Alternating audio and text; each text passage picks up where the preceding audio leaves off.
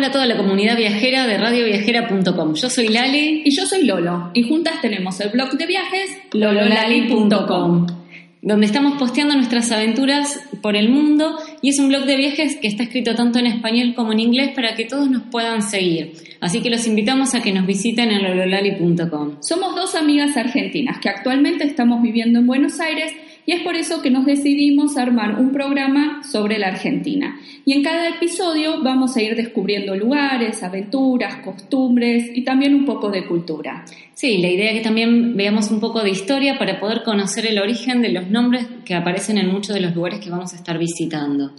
Bueno, esperemos que disfruten de nuestros programas y los dejamos con el siguiente tema. Y antes de arrancar con la provincia de Santa Fe, eh, con la ciudad de Rosario, eh, de la región central de la República Argentina, los vamos a dejar con una banda rosarina que se llama Vilma Palma e Vampiros con una canción La Pachanga.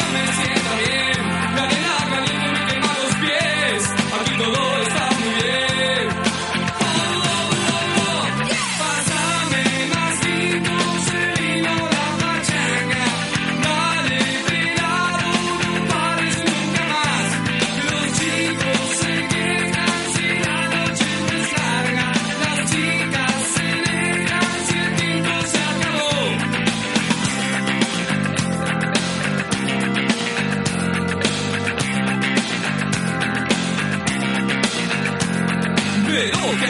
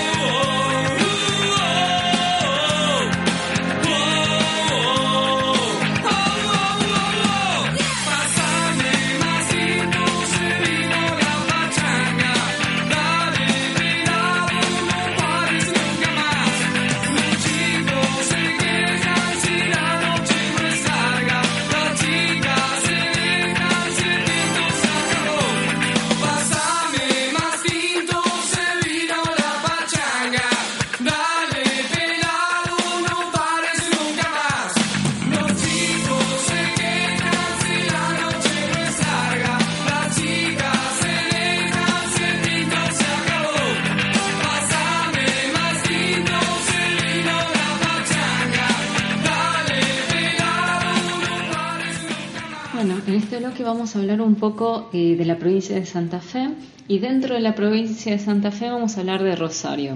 Rosario es la ciudad más importante de la provincia, si bien no es la capital, pero bueno, es la ciudad más importante y se encuentra al sureste de eh, Santa Fe. eh, es una de las ciudades más pobladas de la Argentina, es la tercera más poblada para ser más exacta, después de Buenos Aires y Córdoba, y es un centro educativo, económico, financiero y de entretenimiento de, la zona, y se encuentra, eh, digamos, en la ribera del río Paraná. Eh, es muy famosa, eh, digamos, grandes celebridades han nacido en este lugar, a los que les gusta el fútbol, Lionel Messi nació aquí, también a los que les gusta un poco el tema de la política y demás, Che Guevara van a, es uno de los que también nació acá, y bueno, y otros personajes que son muy autóctonos de Argentina, son conocidos acá, pero por ahí a nivel mundial no son tan conocidos.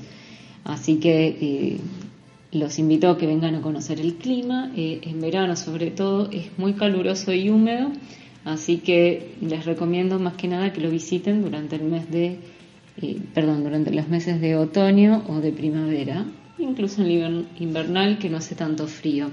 Es una ciudad hermosa, eh, creo que con dos o tres días es suficiente para recorrerla y es muy recomendable que lo hagan se, se encuentra muy poquitas horas de, creo que eran dos o tres horas desde Buenos Aires, así que eh, es una recomendación. Y bueno, ahora les vamos a empezar a contar un poquitito qué es lo que pueden ver acá. Ali, ¿y por qué dicen que Rosario es considerada la cuna de la bandera? ¿Por qué no nos contás un poquito cómo es esto y de dónde surge?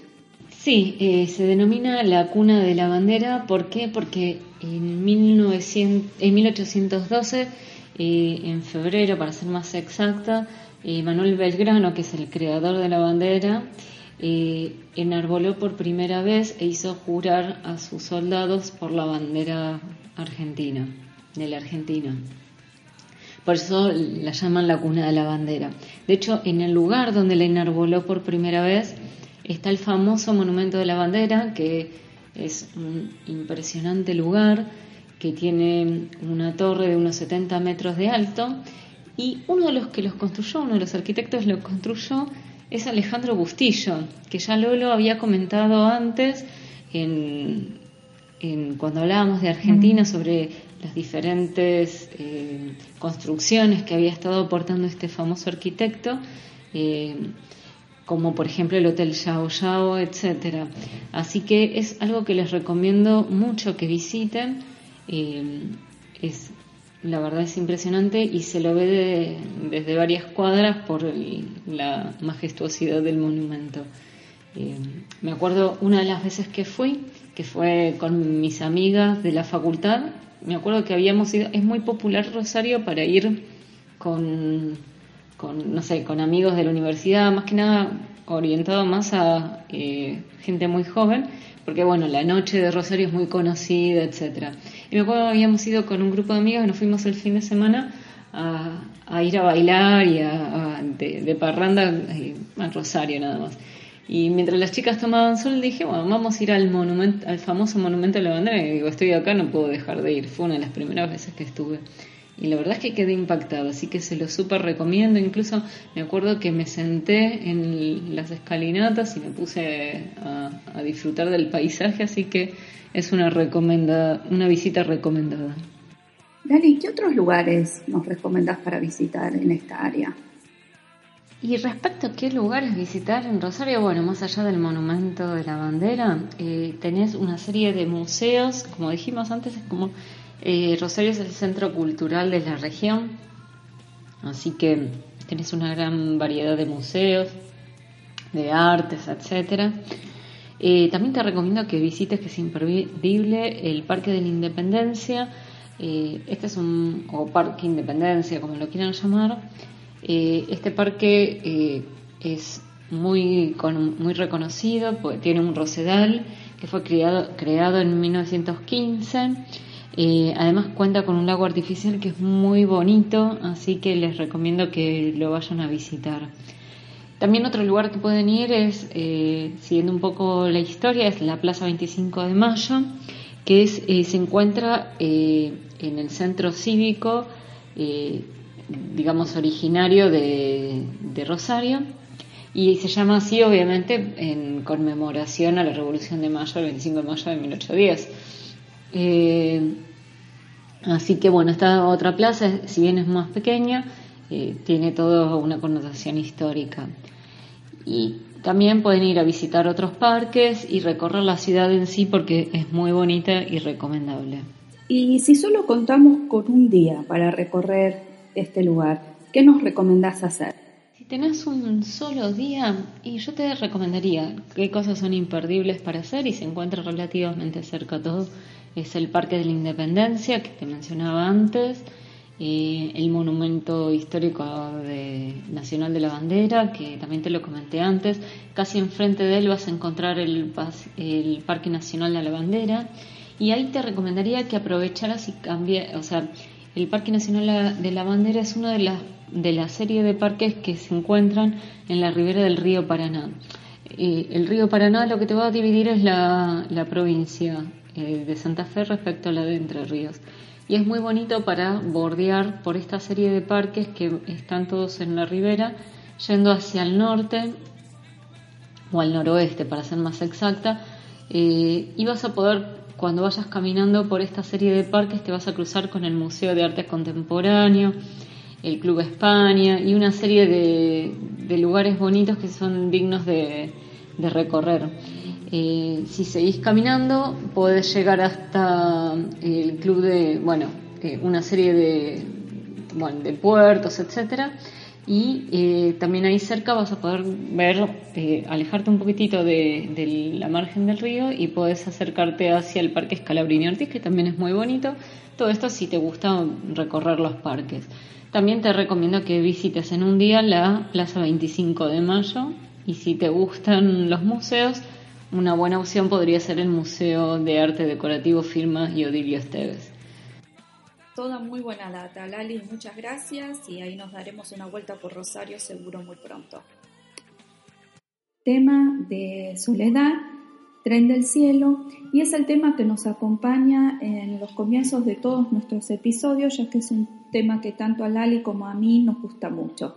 Y en el siguiente bloque vamos a estar hablando de este tren a las nubes y de Salta la Linda. No te vayas.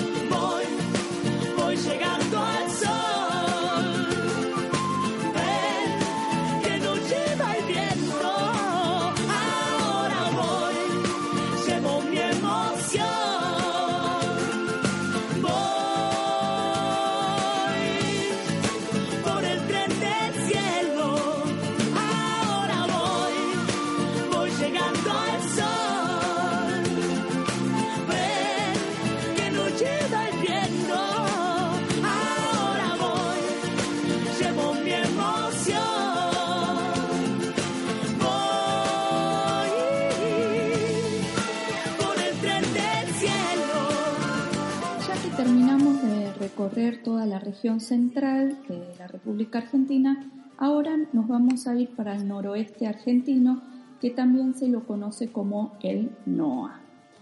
El NOA es una región histórico-geográfica y está integrada por las provincias de Jujuy, Salta, Tucumán, Catamarca, La Rioja y Santiago del Estero. Y también eh, partes o regiones de otras provincias como Formosa, Chaco y la provincia de Córdoba que eh, hablamos de ella cuando en la región central.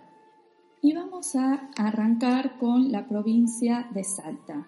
Y a la provincia de Salta la llaman Salta la Linda, y con toda la razón del mundo, ya que es una provincia que desborda con toda su belleza natural y su gente amable y cálida. También es un lugar para disfrutar de eh, platos típicos hechos a base de maíz y carne de charqui, o también pueden eh, probar algo más exótico como la carne de llama.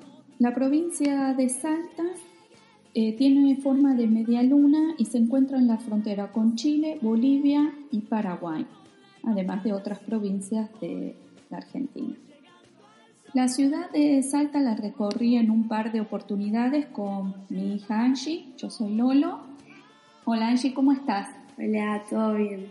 Bueno, le invité para que junto conmigo hablemos un poquito de Salta y Jujuy, ya que a ambas nos gustó mucho eh, nos gustaron mucho estas dos provincias. Vamos a empezar por Salta Capital. La ciudad tiene una estructura similar a muchas de las ciudades o pueblos de Latinoamérica, donde hay una plaza central, la catedral, el edificio de gobierno y otros edificios de importancia rodeando esta plaza. La plaza de Salta eh, se llama Plaza 9 de, Julio y está en el corazón del casco histórico de la ciudad. Y se la considera a este casco uno de los mejores conservados del país. Y la plaza lleva este nombre en conmemoración de la independencia argentina. Ahora vamos a hablar un poquito del Museo de Arqueología de Alta Montaña, y quiero que Angie les cuente un poquito de lo que ella experimentó y vio allí. Bueno, eh, cuando fuimos al museo em, me pareció muy interesante, conocí cosas nuevas, vi cosas históricas y bueno, muy interesantes, pero por otro lado también me, me interesó y me impresionó mucho ver a los niños de Yuyaco ¿Y qué son los niños del Chalco? Bueno, los niños del Chalco son unos niños que fueron descubiertos en una excavación arqueológica. Fueron tres niños hallados en marzo de 1992 que fueron conservados por el frío en la cumbre del volcán Chalco, por eso eh, que llevan este nombre. Eh, estos niños se exhiben en cápsulas especiales para mantener eh, temperatura y humedad. Y bueno, como dice Ángela, fue un, poco raro porque por un lado uno entiende el aspecto arqueológico y el valor que tienen estos descubrimientos, pero al estar observando uno no deja de pensar que está mirando a, un niño, ¿no? Eh, entonces para mí, eh, si bien fue muy interesante, había leído mucho al respecto sobre este descubrimiento, eh, tuve sentimientos encontrados. Los invito a que busquen material sobre estos niños porque tiene un valor histórico muy importante, ya que junto a los cuerpos también se encontraron los ajuares funerarios y vasijas y otros artefactos arqueológicos. También en nuestro blog de lololali.com tenemos un artículo sobre Salta. Como les decía, alrededor de la plaza también se encuentra el cabildo. Angie, contale un poco a los oyentes sobre el cabildo que viste, que a vos te encantó porque sacaste miles de fotos ahí en el cabildo. Bueno, el cabildo tiene más de 200 años y conserva gran parte de su estructura original con su recoba, balcones y escaleras de quebracho de la época colonial. Allí se encuentra el Museo Histórico del Norte, que contiene algunos objetos de valor para la historia argentina y sudamericana. Salta siempre ocupó un lugar de interés y estratégico, sobre todo en la época colonial, hacia el camino del Alto Perú y de otras colonias en Latinoamérica. Es por esto que también se llevaron a cabo muchas construcciones de catedrales, basílicas, conventos y otro tipo de iglesias. Se puede hacer un recorrido a pie de las diferentes catedrales y basílicas y se lo llama el recorrido religioso. También puede ver algunas de estas eh, iglesias acá en, nuestro blog de lololali.com. La principal es la Catedral Basílica de Salta. ¿Qué nos puedes contar, Angie, sobre esta basílica que es muy hermosa? Esta basílica es un monumento histórico nacional construida en la segunda parte del siglo XIX, con un estilo italiano que mezcla el barroco con el neobarroco. Es muy linda, sobre todo fue restaurada no hace mucho y tiene un color eh, como beige cremita y rosado en su fachada, lo cual lo hace muy atractiva también. Y esta está frente a la Plaza 9 de Julio que mencionábamos. También está la Basílica y Convento de San Francisco, todas estructuras muy imponentes, grandes construcciones. Y este convento es el primer edificio que se terminó de construir en 1625, aunque tuvo varias refacciones debido a su deterioro y un incendio. La nueva fachada es de 1872. Su arquitectura tiene influencias italianas y unas cortinas falsas de estuco en la entrada, que son sus características más sobresalientes. También está el convento de San Bernardo, que es uno de los edificios más antiguos de la ciudad, que data de finales del siglo XVI, principios del siglo XVII, una de las puertas de entrada al convento es de madera de algarrobo tallada a mano por los nativos en 1762. Si quieren ver fotos de estas iglesias, eh, una vez más pueden entrar a nuestro blog y también tengan en cuenta que es muy lindo hacer el recorrido de noche, ya que todas estas iglesias están muy bien iluminadas para además disfrutarlas y sacar fotos de noche. En la base del Cerro San Bernardo se encuentra el monumento al general Güemes.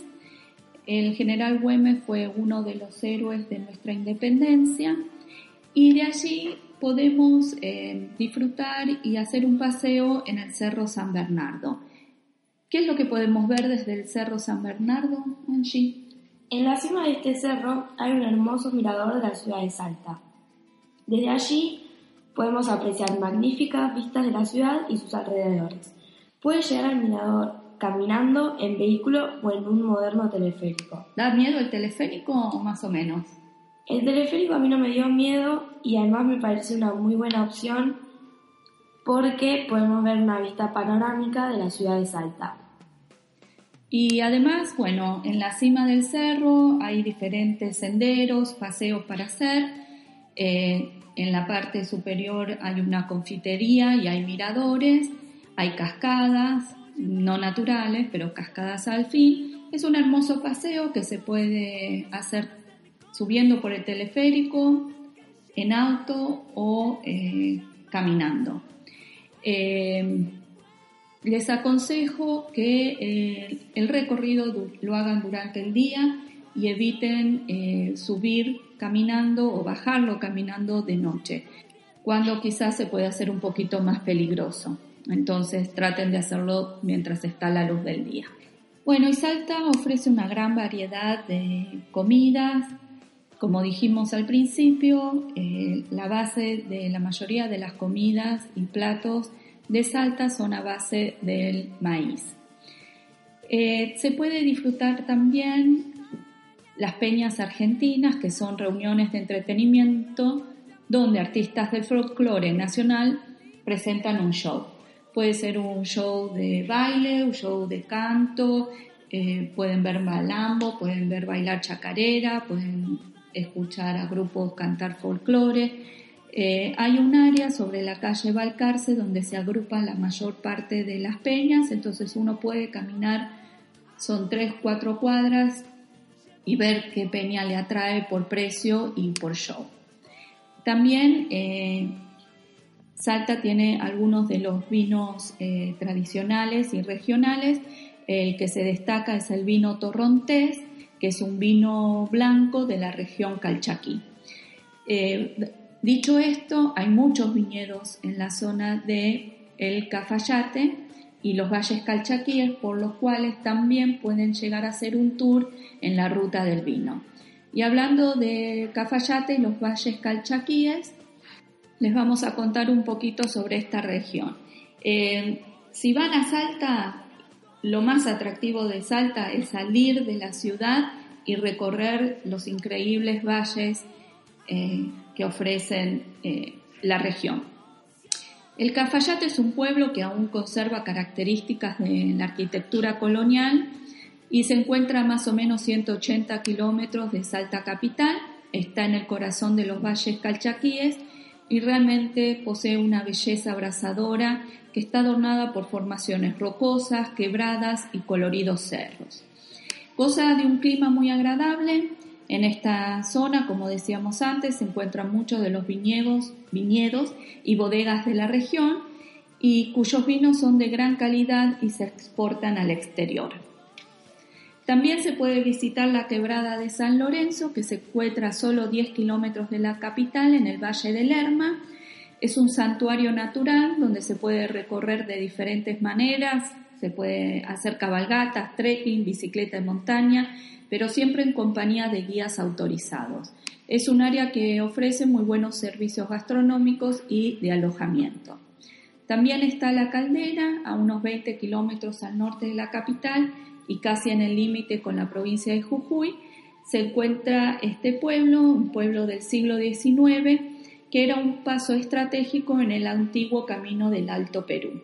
Otros lugares para visitar son las quebradas de eh, la quebrada de las Conchas, la quebrada de las Flechas, el pueblo de Cachi y un infaltable de Salta y algo que es muy tradicional es el tren a las nubes.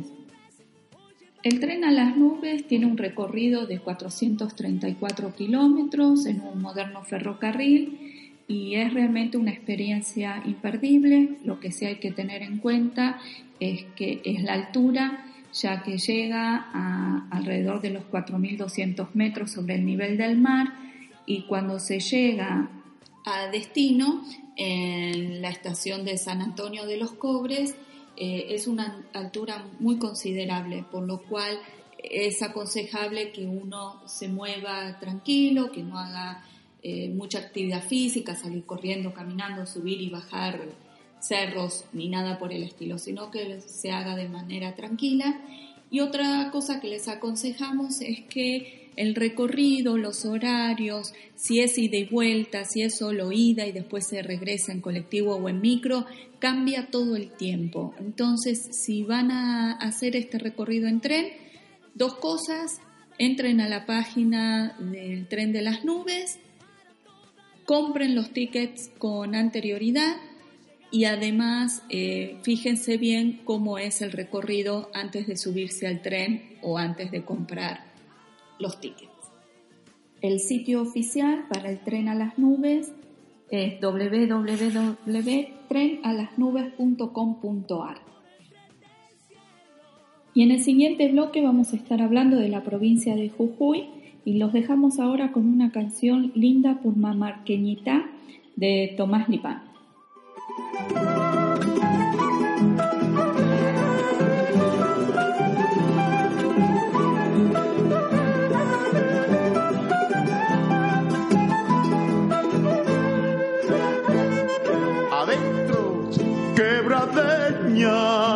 La cholita, para mí linda purmamarqueñita, y mi tan churita, vela y pues linda chastañahuisita, todo un sueño tan bonito, Purmamarca, su pueblito, la y la la, la, la, la, vidita y linda purmamarqueñita.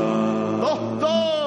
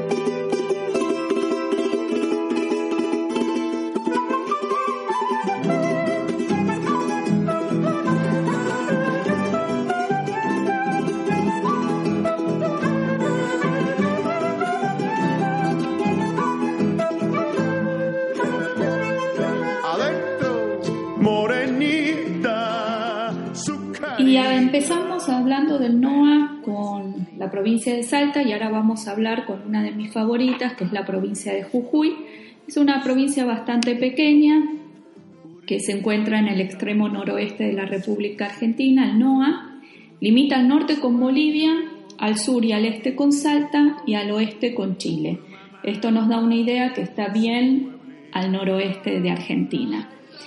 Eh, por sus condiciones geográficas la hacen un lugar mágico. Sus pueblos pintorescos, coloridos cerros, su gente cálida y amable, la comida es deliciosa y hacen de todo esto hace que esta provincia sea uno de los destinos más elegidos de la Argentina, no solo por los argentinos, sino también por los extranjeros.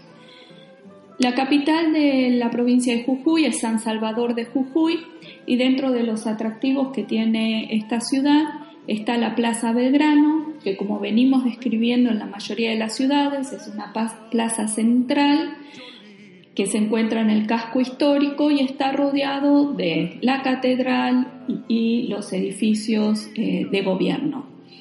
La Catedral de San Salvador de Jujuy se construyó en el siglo XVI con una fachada bastante sencilla y una decoración interna del estilo barroco. Allí también, eh, a un costadito, se encuentra el Cabildo, que fue el primer edificio público de la provincia, y es una lástima realmente verlo en tan mal estado. Eh, está un poco abandonado y es ahora sede, de, creo, eh, de la policía de Jujuy. En otro lugar se encuentra la Casa de Gobierno de Jujuy, que es la sede del gobierno de la provincia, y aquí eh, resalto que se encuentra un museo donde está el Salón de la Bandera.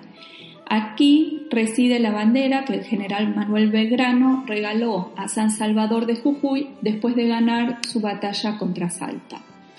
Bueno, esta provincia también eh, la visité en varias oportunidades una de ellas lo hice con mi hija Angie, que tiene 15 años, que ya la escucharon hablar un poquito sobre Salta. Y uno de nuestros pueblitos favoritos de la provincia de Jujuy es Purmamarca. ¿Por qué no nos contás de Purmamarca que tanto te gustó, Angie? Bueno, en Purmamarca es un pueblito de apenas más de 2.000 personas en el departamento de Tumbaya. La verdad que es un lugar mágico, bello, increíble y a mí la verdad que me gustó mucho porque ahí está el, el Cerro de los Siete Colores, que la verdad es algo muy lindo. Y uno de los atractivos que tiene Purmamarca es que hay muchos, muchas ferias artesanales, hay mucha artesanía, lo cual es un lugar ideal para hacer compritas para los souvenirs y recuerdos. ¿Y qué más nos puedes decir de este pueblo? Bueno, en su origen surge en el siglo XVII con antecedentes en las culturas prehispánicas. Mantiene hoy en día su estilo tradicional de casas hechas de adobe y calles de tierra.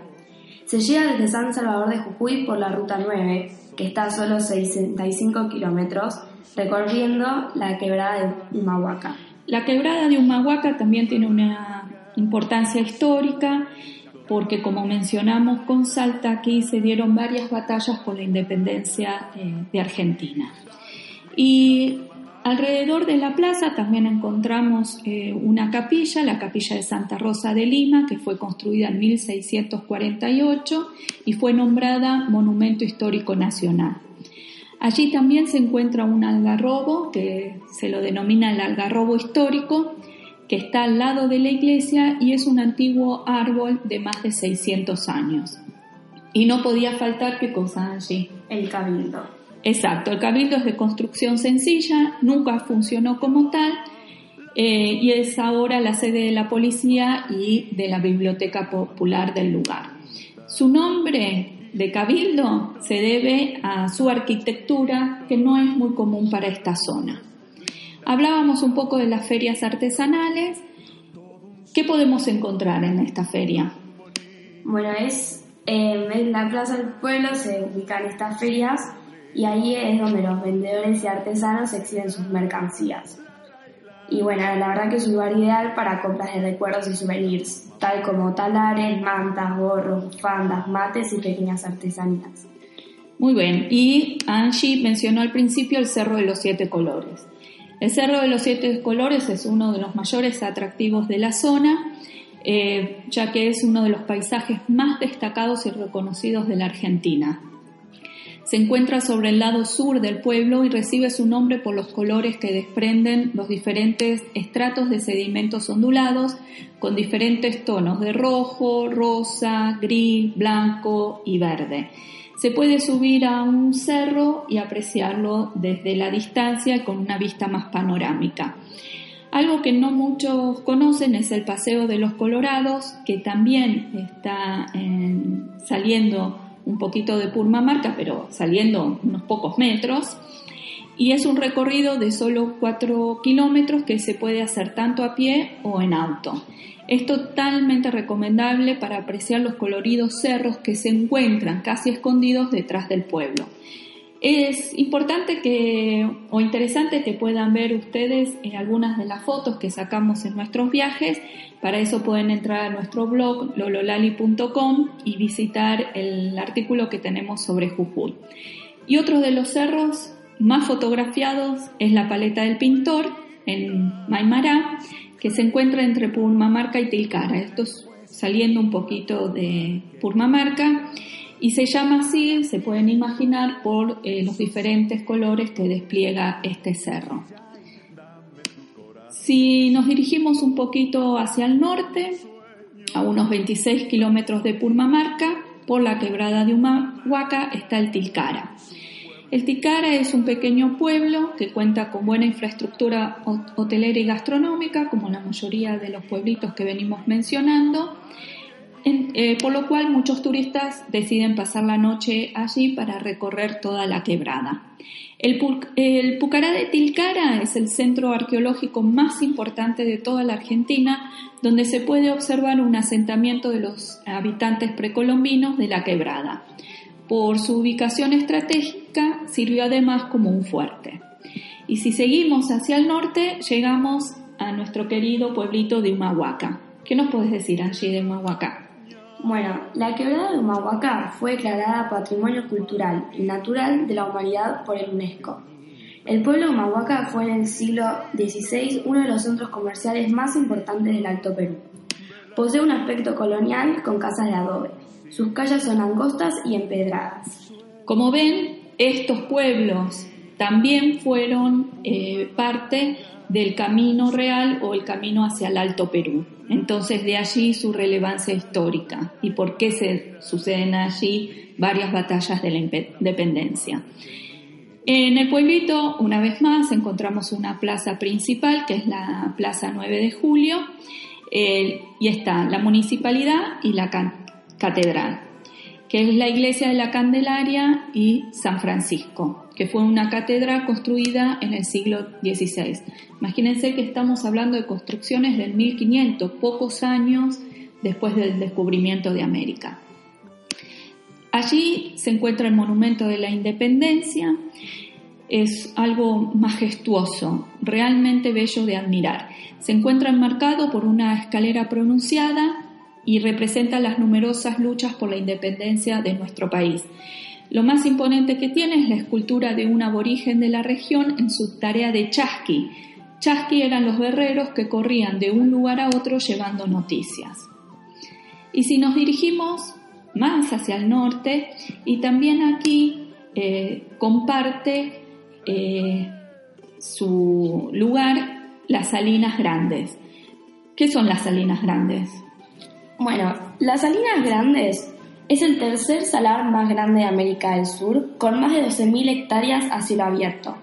La verdad que es un verdadero desierto blanco.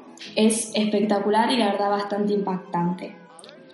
Este se encuentra a unos 190 kilómetros de la capital de la provincia y a más de 4.000 metros de altura. Estas salinas se encuentran en Jujuy y también en la vecina provincia de Salta. Si bien de lejos parece un gran manto blanco, ver estas formaciones de cerca ofrece un ambiente único y espectacular. Si tienen la suerte de visitarlas, no se olviden de unos buenos lentes para el sol, ya que es como estar en la nieve y el reflejo del sol enseguece. Se puede recorrer eh, en auto, se puede llegar hasta allí. Tengan en cuenta que es un recorrido de altura, como dijo Angie, se llega a los 4.000 metros, entonces, y es todo camino de ripio. Entonces puede ser que si les da miedo la altura o no son conductores muy avesados, sea mejor eh, contratar un tour, que hay muchos, y que los lleva a hacer el recorrido tranquilos disfrutando del paisaje.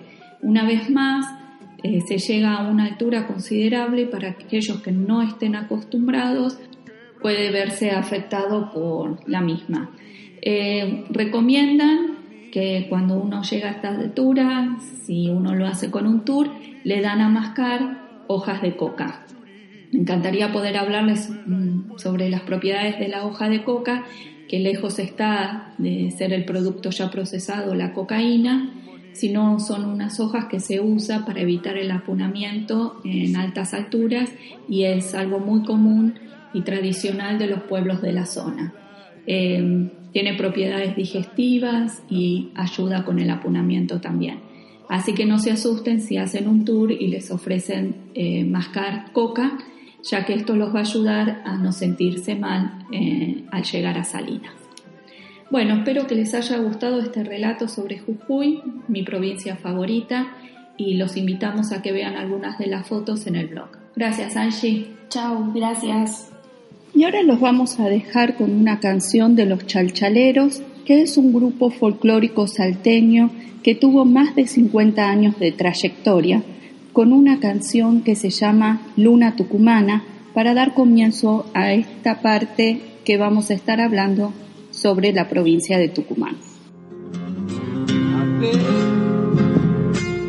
Yo no le canto a la luz porque alumbra nada más. Le canto porque ya sabe de mi largo camino.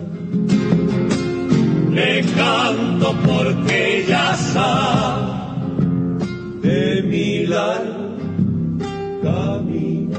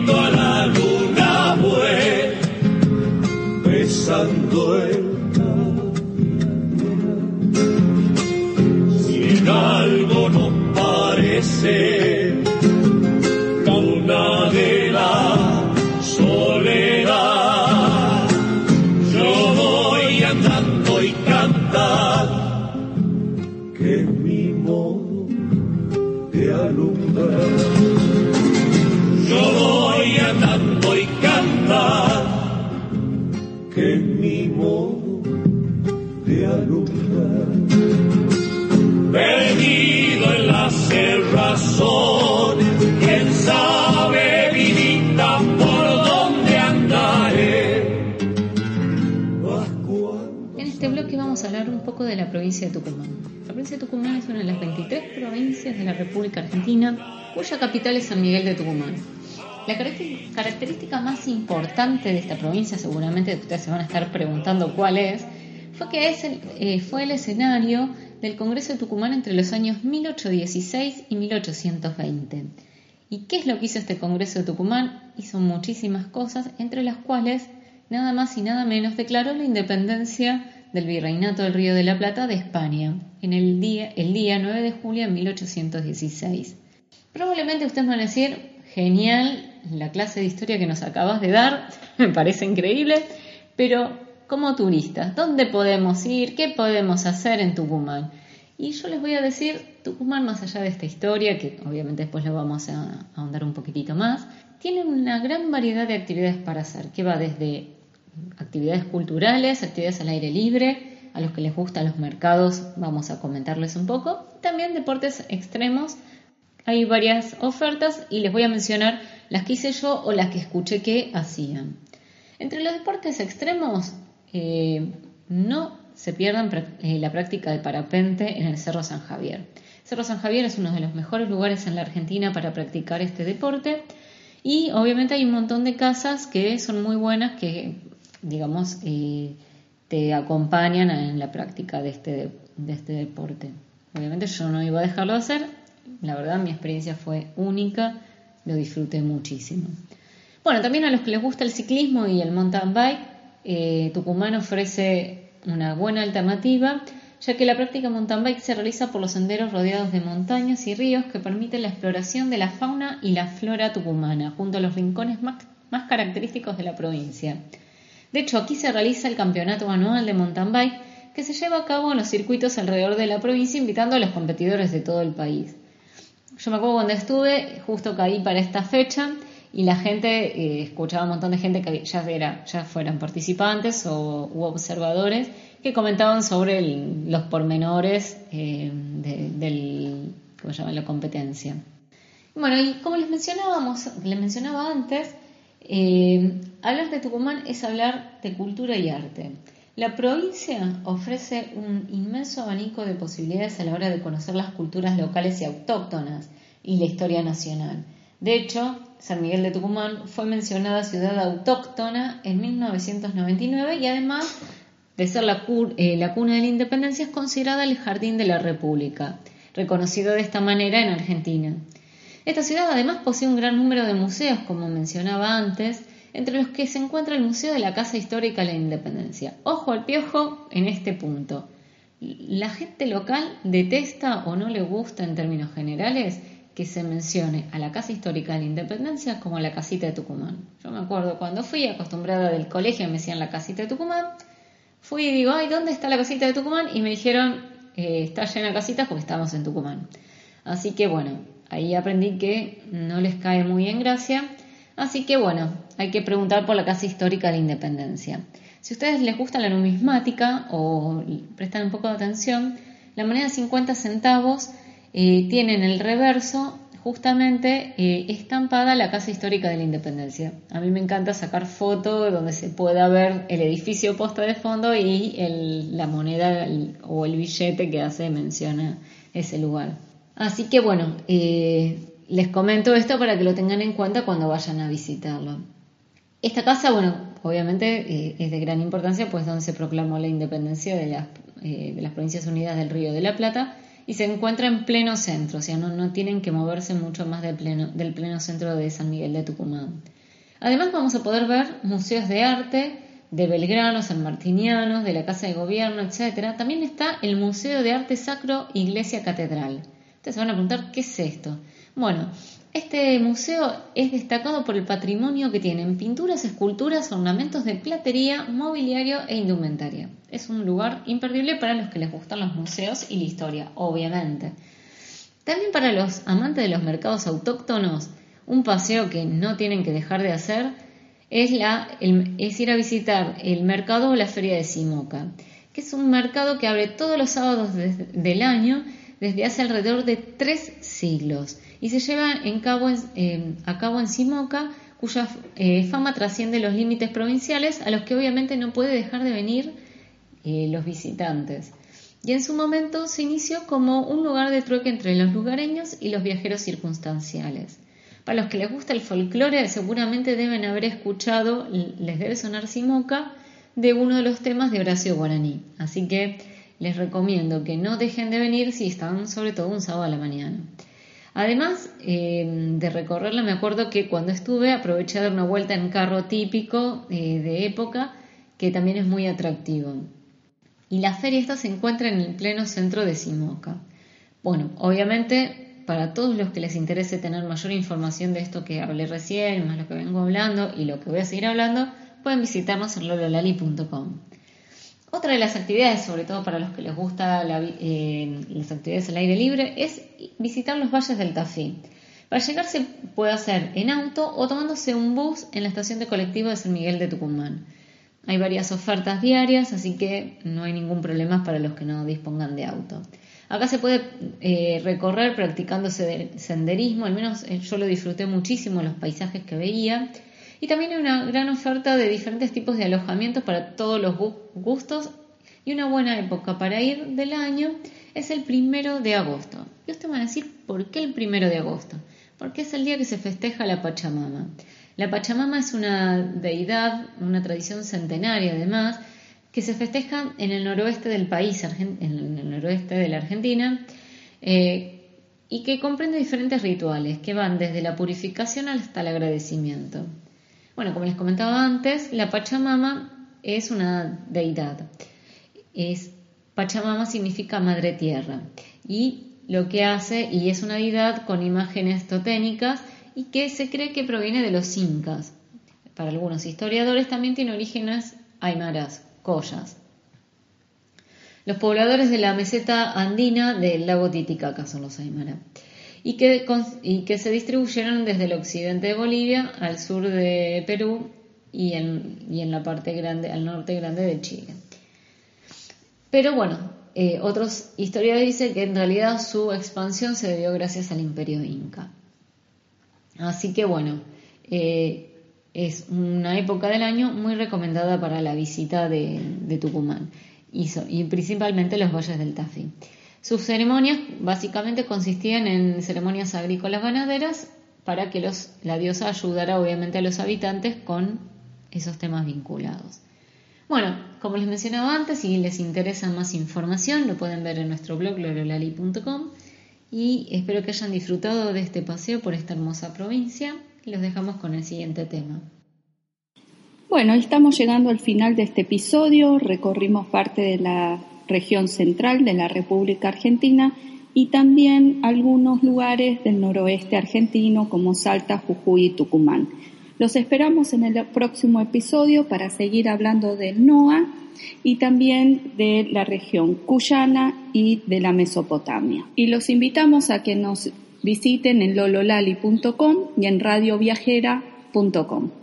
Y ahora los dejamos con una canción de León Gieco, un cantautor santafesino muy reconocido no solo en Argentina, sino en toda Latinoamérica, con la canción Chacarera del Violín. Que la disfruten y nos vemos la próxima.